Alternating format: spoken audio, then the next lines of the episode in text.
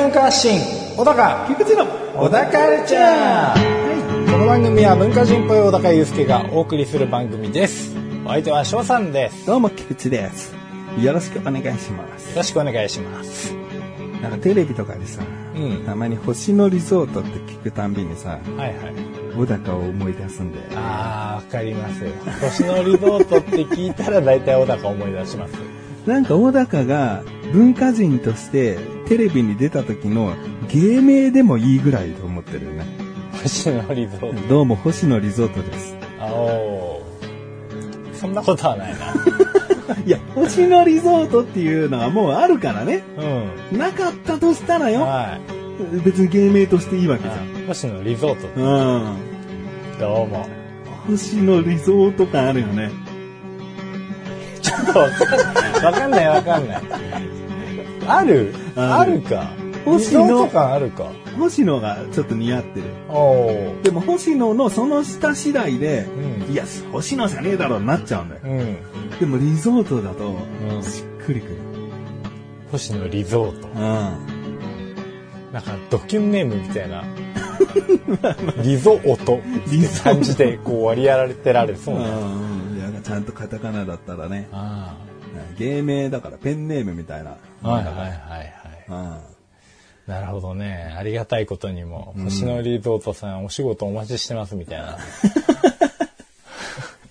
あイメージキャラでもいいね。星野リゾートのホームページのトップに、こうバストアップの小高を載せても、うん。決してブランドイメージを損なわない、心地よい男性だね、お小高は。もうぼんやりしてるしね。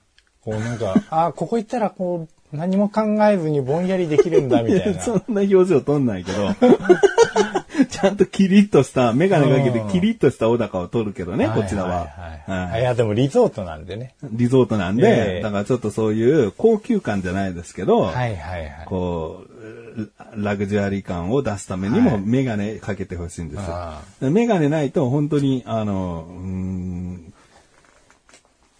そうだな、ちょっと、の、農村体験をしようの方に行っちゃうんで。あーまあでも農村体験の方もプロデュースさせていただきたい。仕事お待ちしてますっていう。なるほど。ええ星野リゾートさんが手出さない可能性はなくはないもんね。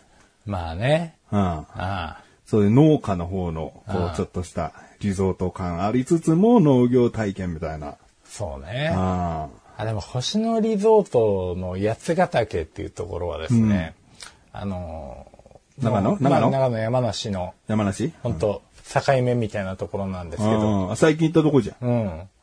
あそこはもう結構こう、周りがのどかですごい、うんうん。で畑とかもあるし、うん。作物も美味しいし、うん。うん。農業体験とかやったらもうものすごい受けるんじゃないかそうだよね。な。うん。うん。結構今食べ物とかもね、うんこだわってる人も多いだろうから、うんうんうん。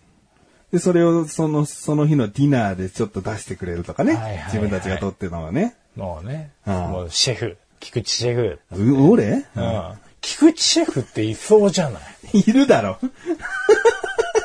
菊池シェフはいるだろ。いや、も 芸名？うん芸名シェフ、う、うん。もう、俺が星野リゾートならなったら菊池シェフよ。いや、シェフは職業なのよ。うん。いや、リゾートもだよ。リゾート職業じゃねえだろ。職業じゃねえけどさ。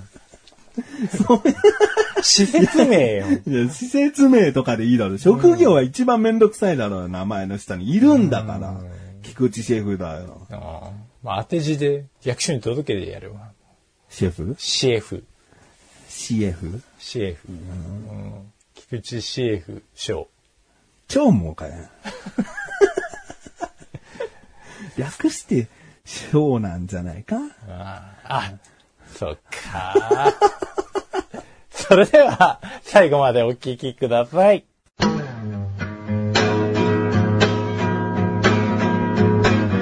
小田カルチャーは皆様からのご意見、ご感想をお待ちしております。番組ホームページのメールボタンをクリックして、投稿フォームよりお送りください。いろんなメールお待ちしております。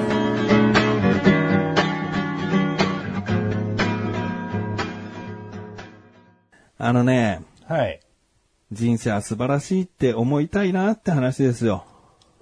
あ急に真面目になりますけど。はい。はどうしたの？なんかものすごいぐったりしてる人が目の前にいて、その人が急に人生は素晴らしいって思いたいって言ったらなんか、自殺のニュースとかがあった時に、ここに電話したらみたいな、あの、あそこかけた方がいいんじゃないかっていう心配が出てきましたけども、大丈夫ですか、あなた僕の話聞いて最後にそんなこと言ってられますかね？本当に？そんな足腰立たなくなっちゃうぐらいの話が。そういう意味じゃなくて、うんそんなあだこうだ言ってらんない話ですよっていう。おうおうおううん、お聞かしてみなさいよ。あの、僕のうん。神さんが主人公の話です、今回は。はい。な僕の実体験というよりは神さんから聞いた話というか、うんうん。そこからまあ僕のいろいろな考えとかあるんだけど、うん。あの、うちの神さんは、とあるところで働いていて、うんいろいろな販売部があるわけですね。はい部門が、販売部門が。うん。で、とある販売部にいますと。えで、そこには、ほぼ同期の子と、一つ、その販売部の歴が長い、年下だけど長い女性の先輩がいるおんですね。ほうちの神さんはその女性についていきつつも仕事を覚えつつ、いつかは、こう、販売部の中でもリーダーになったりだとか、そういうふうに、こう、目指していきたいといううんとりあえずその人についていかないといけないような感じなんですね。だけど、その、じゃあ、販売部のリーダー、まあ、リーダーって名前でいいですかね。リーダー。リーダーは、やや評判が悪くてですね、はいはい。他の販売部からすると、うん。あのー仲のいい男性販売部員がいて、はい。その人とリーダーが結構なんかイチャイチャしてると。ほうん、でも、リーダーは既婚者で子供もいるの。う。うん。で、男の方は、えー新卒ぐらいで、だから20歳前半ぐらいなのね。はいはい。だから30後半と20歳前半だから、うんまあまあそういう仲にはならんだろうという、その、ただただ仲のいい感じうん。なんだけど、そこでリーダーがよくその男性を自分の部門を手伝わせてることが多かったのね。ああ、なるほど。うん。で、朝来ては、まずそっちのリーダーの方の仕事を手伝わされてというか、まあ手伝って、うんで、自分の方に戻ったりするんだけど、うんいざ回転してみると、その、ね、後から来た、その男の方の部門の下の人たちは、うんなんで準備できてないの？ってなるわけ。まあ、そうですわな。うんうん。まあ、あの人の方の手伝ってたからと言ったのか言ってないのかわからないけども、うん。あのリーダーが言ったんだね、みたいな。あのリーダーの影響だね、みたいな。うん。なんでこっちに悪影響を及ぼしてんのよっていうような評判だとか。はいはいはい。あと、ちょっと人が気に食わないと無視をしたりする。うん。うん、もう仕事なんだからそういう感情って、ね、仕事中は抜かなきゃいけないと思うのね、社会人としては。うん。だけど、あいつちょっと気に食わないとか、自分の機嫌が悪いとかでも、人当たりが強くなったり、うん要は気分屋なところがあるわけ。はいはいはい。でもうちのかみさん結構世渡り上手な部分もあるから、そういう先輩だろうと、まあまあついてって、仕事を覚えてって、うんそのリーダーには認められてたんだよね。うん。その悪い仲になるわけじゃなく、うんたまに飲み会も行ったりとかして。はいはいはそんな中ですよ。い。うん。先ほど言った男販売部員とはい。リーダーがですね、ええ。確実に不倫をしまして。おお。それはもうみ見かけたのが他の部員の子たちで、うん。で、一回だけじゃなくて、うんもう決まってそこの駐車場の車で待ち合わせしてるもんだから、あもう何度も見かけてると。あ。はいはいはい。で、車内でチュチュチュしてるのも見かけてると。あもう確実に不倫をしてる。その男の子がちょっと早退しますって言ったら、そのリーダーもよく、よくわかんない理由で早退したりとか。怪しい。はいもうそういうことだったんだと。あで、そんなことがバレたらですねあ。う、ん。店長に報告しますよね。うんうん。こんなことがあってはならんと。うん。お互い独身で社内恋愛だったら微笑ましいことだけど、うん。一方は家庭を持って、いるわけだからう。ん。もうこれは世間としてもね、そのイメージとしても良くないし、うん。そんなことしてほしくないってことで、リーダーはうん。契約社員、男の方は正社員。こういう場合って、今までの、今までの例で言えば、正社員がどっか飛ばされるらしいんだね。うん。だけど今回はすごく、あの、重く受け止めて、うん。やっぱそのリーダーが、あの、そそのかした感もあるというかさ、他の部員からも気に入れられてなかったからさ、うん。もうどっちも飛ぶっていう。ことになったのね。うんうん。で、そこで迷惑がかかってくるのが、うちの神さんだったり、うん他の部員の方たち。まあそうっすわな。うん。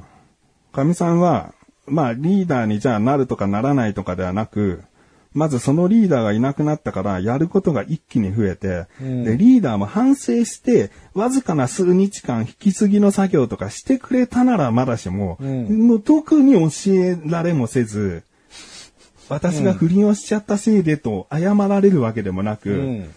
なんか急に異動になっちゃって、みたいな。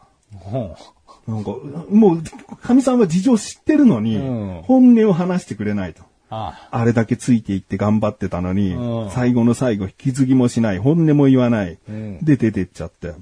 でもここでね、神さんはやっていくしかないから、あ。うん。他の部署回ってね、いろいろと今までご迷惑をおかけしていましたが、その、頑張っていきたいと思いますので、うん。よろしくお願いします。こう回ってったわけ。うん。で、その部署部署ごとには、あ、クッさんも大変だったね、つって。うん。あの、なんかあったらすぐ力になるから、あの、頑張ってね、みたいなうんことを、もういろいろな部署で謝っては励まされて、じゃあ、頑張ろう、みたいな気持ちになってたんだけど、うん。とある男レジの野郎がですね、うん。その男レジ野郎はですねうん、かみ、さんもともとレジ、レジ担当のもう副リーダーみたいなポジションにいたんだけど、はいはいはい。結構手間暇かけて育ててきた男の子というか、うんいろいろと問題を起こすけども、収めてきたのは神さんみたいな、は結構手がかかってきたけど可愛がってきた後輩、男の子であったのね。その子も大学3、4年生ぐらいのあ。。うん。そのレジクソ男がですねん、神、さんと話した時に、今までやってきたことが、ツケが回ってきたんですよ、みたいな。うん。だからこうなっちゃったのはもう、自業自得ですよね、みたいなうん。ことを言ってきては、あかみさんに。うん。で、他の部署の何々さんも言ってましたよって。うん。今まで散々好き放題やってたから、こういうふうにあの部署が放っちゃったのは自業自得、もう生成するわ、みたいなはこと言ってましたよ。あ。はで、かみさんに報告してんの。そこでドショックを受けるわけ。あ。はい。散々こう挨拶したところで、うん。大変だったね、協力するからねって言ってくれたあの人が、こんなことを裏で言ってたんだっていう、いらぬ事実を、そのクソレジ男から知ることになって、はいはい。で、泣いて帰ってきちゃって、うん。神さんが。いや、こんなショックなことはないし、俺もうそのレジクソ野郎がまず腹立って、うん。まあ、表っ面良くして裏で悪口言うのはもう人間誰しもしょうがないことだから、うん。ただその一面を見たときに、その当事者に報告しようなんて考えるレジクソ男にめちゃくちゃ腹が立ったんだけど、まあ俺が出ていくのも変な話だから、もちろん晒してないんだけどね。うん。なんだそいつと。散々それまでにレジクソ男と神さんがいざこざあって、でもレジクソ男慰めてきたんだよ、みたいな話とかも俺聞いてるから、うん。なんだそいつと。今までの恩もなしによくそういうこと報告できるな、みたいな。うん。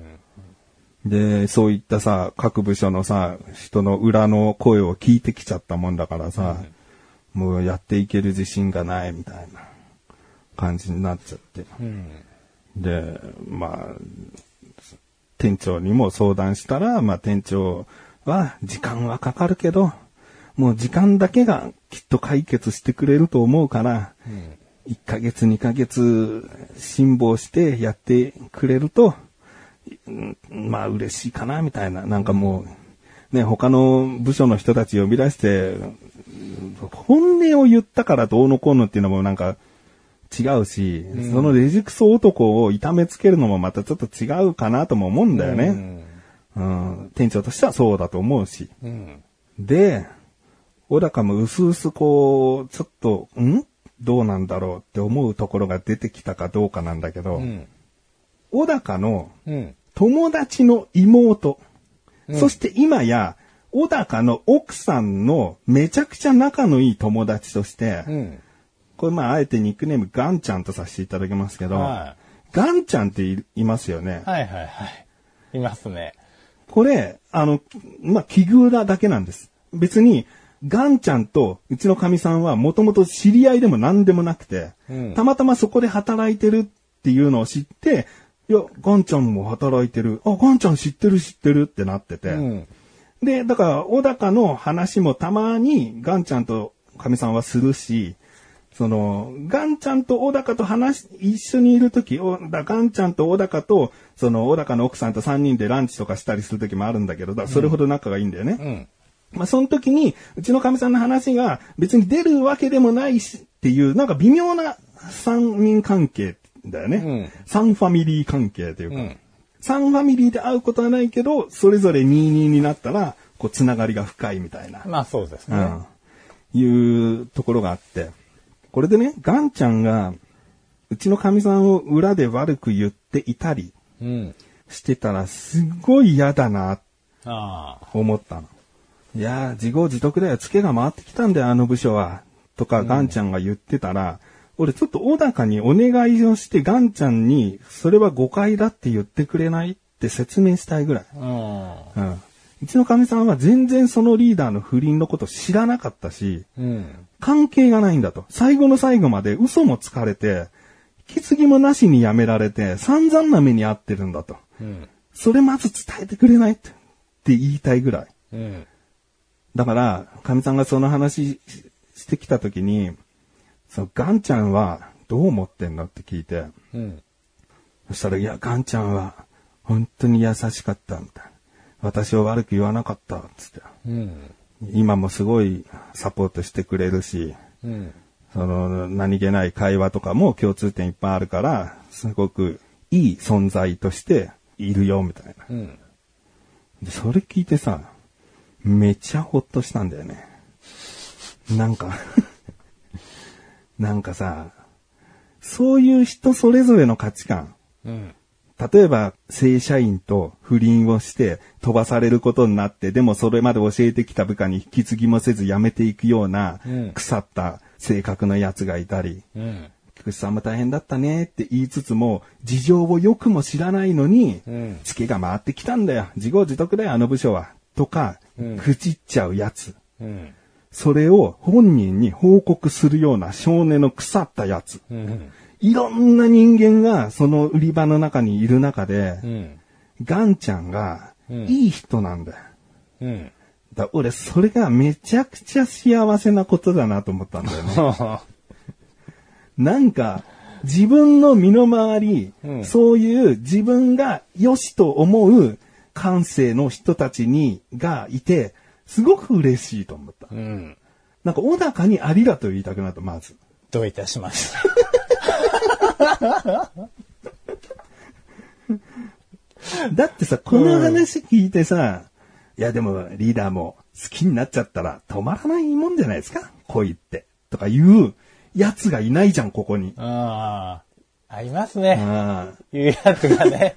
噂話ってでも好きじゃありませんとか、つい口が滑って本人に言っちゃうことはありますよとか。なんかそんなフォローしてくるやつがこの場にいようもんなら、うんもう関わりたくないと思っちゃううんの。俺極端だから。うん。でもなんかそう、そういうことをちゃんと共感してくれる人をうん。周りにいてほしい。まあそうね。うん。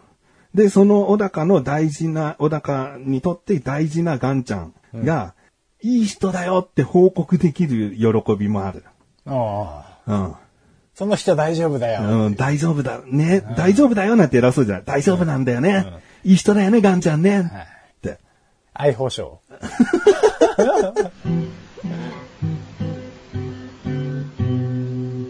小田カルチャーは皆様からのご意見、ご感想をお待ちしております。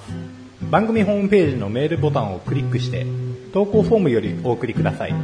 いろんなメールお待ちしております。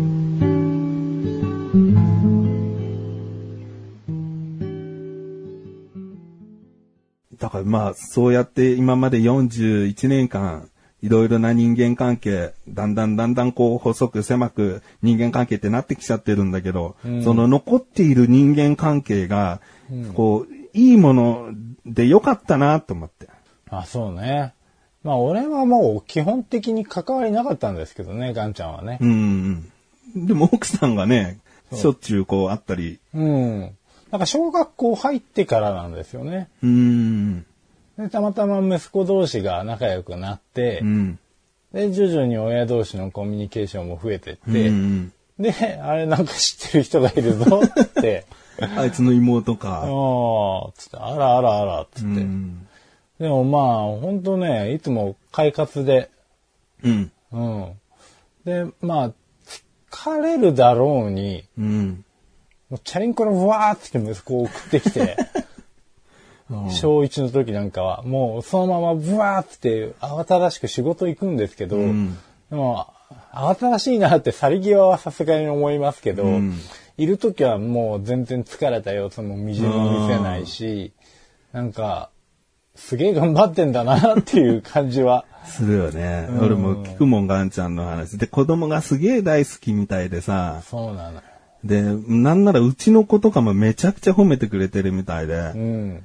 なんか、今中学がちょうど同じになったのよ。中1と中3で、子供が2人。で、その中3のうちの子供のことを見て、その子供が、あ、ガンちゃんの子供が、こうこうこうだったよって報告したりとかしてて、すげえ褒めてくれんだって、うちの子を。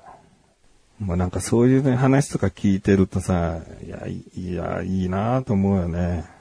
まあ、あの子はいい親よ。頑張ってるよ。ガンちゃんね。うん。だ俺もね、ガンちゃんは一回会ったぐらいなんだけど、ちゃんと面と向かって、あ、どうもっていうのはしてないんだよね。うん。だけどすごい神様も感謝してるから、うん。だ小高になんとかこの回をね、聞かしてあげてほしいんだよね。それがね、一番伝わると思うんだよね、ガンちゃんへの感謝。まあ、無理なら口で伝えてもらいたいんだよね。はいはいはい。菊池さんの旦那がめちゃくちゃ感謝してたよって。うん。うん。これだけは最低でも伝えておいてほしいんだよね。わかりました。あ会うタイミングがあるかな。まあでも会えれば、なんかもうほんと近所で、たまにちょこちょこすれ違うんですよ。ただその度に、あの、さっきお話しした通り、慌ただしい人なんで、あ。うん。シャーンどうもー 声だけこう、うん残っていく感じ。今度それを捕まえます。待って持ってかれんじゃない？持ってかれます。そのまま、はためいて。うん。そんな話です。なるほどな。幸せな世界になるといいね。そうだね。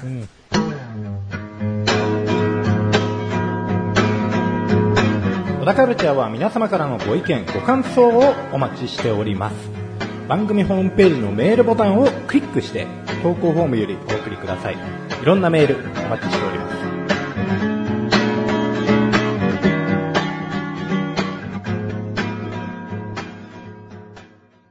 す。息子がね、うん。髪型をおバジさんと同じ髪型にしたいって言うんですよ。おはい。これもう家族会議で。バジさんっていうのはおそらく東京リベンジャーズのバジケイスケですね。そう。ちなみに今日この収録をする前に、あの、東京リベンジャーズ2の後編の方の映画を見てきたんですけど、うん。あの髪型で大丈夫かうん。わかんない人もいるかもしれない。えっ、と、センター分けのロン毛です。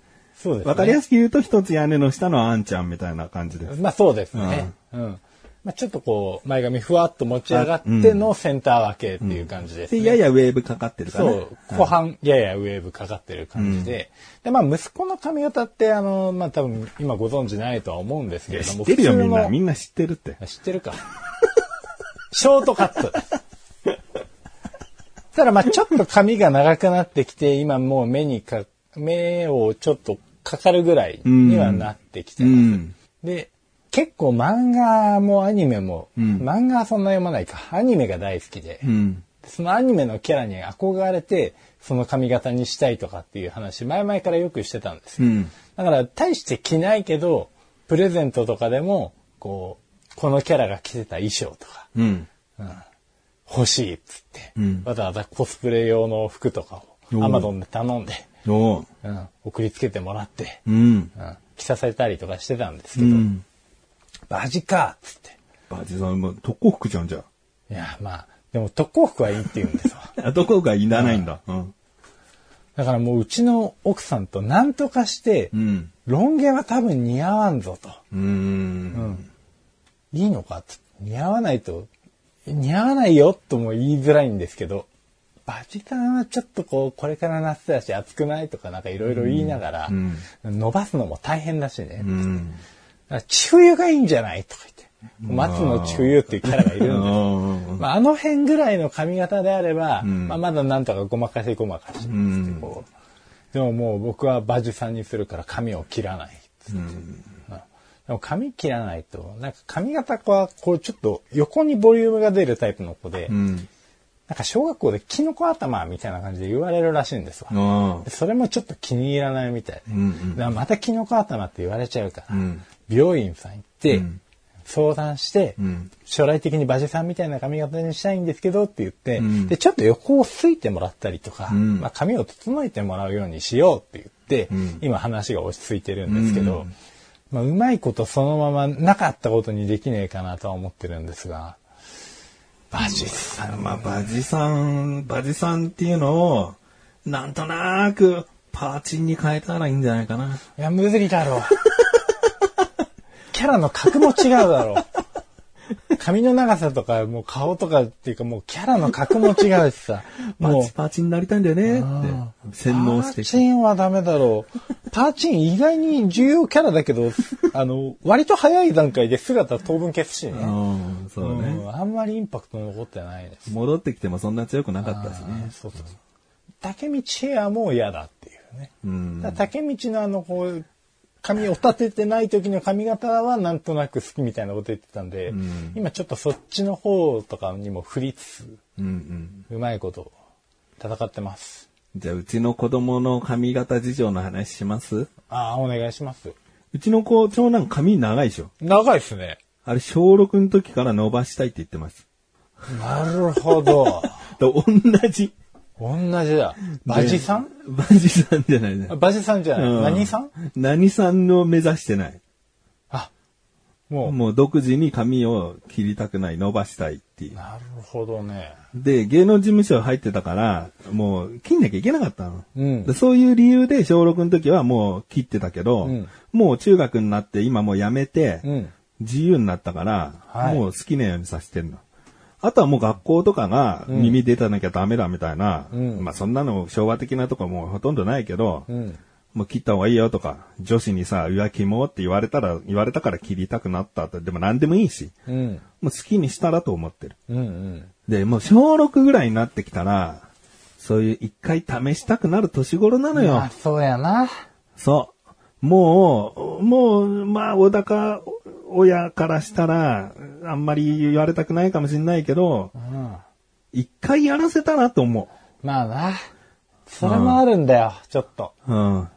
やらせて、もう何かするたんびに前髪が頭に来て、横に目に入りそうで気になってめんどくせえって思うかもしれないし。うん。そそうか。それが気に入って、それの中でもちゃんと清潔感のある髪型にはしなきゃダメだぞって、うん親として忠告しとくとか。そうな。うん。そうな。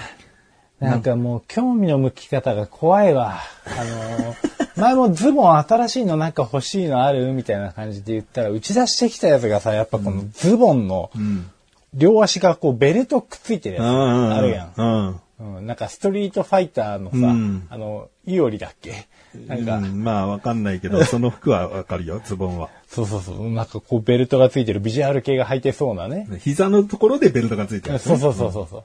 どうやって歩くのっていうのもいろいろありつつも、まあ歩けるようになってるんでしょうけど、いやー、センスがな。でもセンスがさ、ちょっと個性的すぎてさ、うん。逆にいいよね。いいのか？だって、長髪でさ、バジさんみたいな髪型してさ、その、そういうズボンってさ、ダボっとしてるイメージだからさ、なんかその長髪とそのズボンのダボ合うし、うん。なんか自分プロデュースとしたら別にトンチン感ではない気がするな、今のところ。あこうなりたい自分みたいのが、なんか漠然とある気はするね。あ。なるほど。一回それを具体化して提示した方がいいかな。そうだね。だから写真とか見せて、こう、こういうファッションがいいの？みたいな。うん。よし。じゃあ、まあ、とりあえず、肯定しつつも、うん。とどめるところはとどめてもらいつつね。うん。うん。約束事をちょっと設けつつ、まあ、清潔感はね、ある程度保ってほしいなっていうのは、なんとなくあるんで、まあそれはやっていいけれども、ここまでにしといてっていう、ボーダーを決めといた方がいいですかね。そうだね。清潔感は絶対持ってでいいと思うよ。それがボーダーじゃない。髪の長さのボーダーって言ったら長さになっちゃうから。まあね。んそうやな。そこで本人がどう思うかや。その髪型にして満足してヘラヘラしてんのか、うん。うわ、なんか違ったな全然バジさんっぽくはならねえんだな、骨格は違うんだなじゃあこういうのにチャレンジしてみようになるかもしれないし。中身がバジさんにならなければいいな。いやな、そうだね。そうそうそうそう。中にバジさん狂ってるから、本当に。うん。もう本当車燃やしちゃうから。そうそうそう。あの、いい人と思われがちだけど、一つ一つの行動結構、あのぶっ飛んでるから、えバジさんありがとうございます。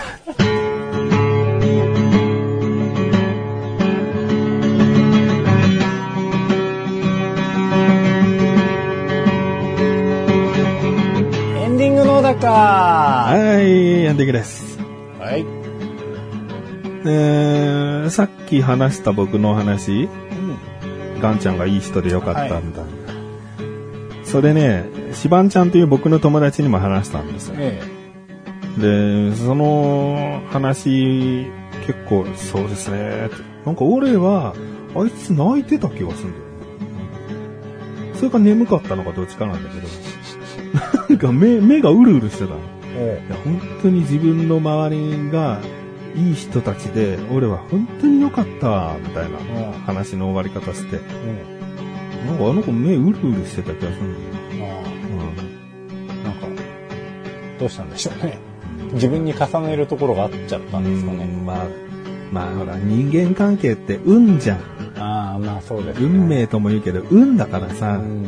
本当に巡り合わせが良くなかったら、もう価値観の合わない人だらけの中で生きてる人もいるわけよ、きっと世の中には。でもそんな中でも俺は最低でもまず二人、その、理解してくれる人がいたり、うん。うんあと、妻と価値観が合うことも一つの奇跡だからな。まあね。こういう風に子供を育てたいってかいう、そういう価値観もそうだけど、倫理観というか、こういうことしたら人は傷つくだろうみたいな。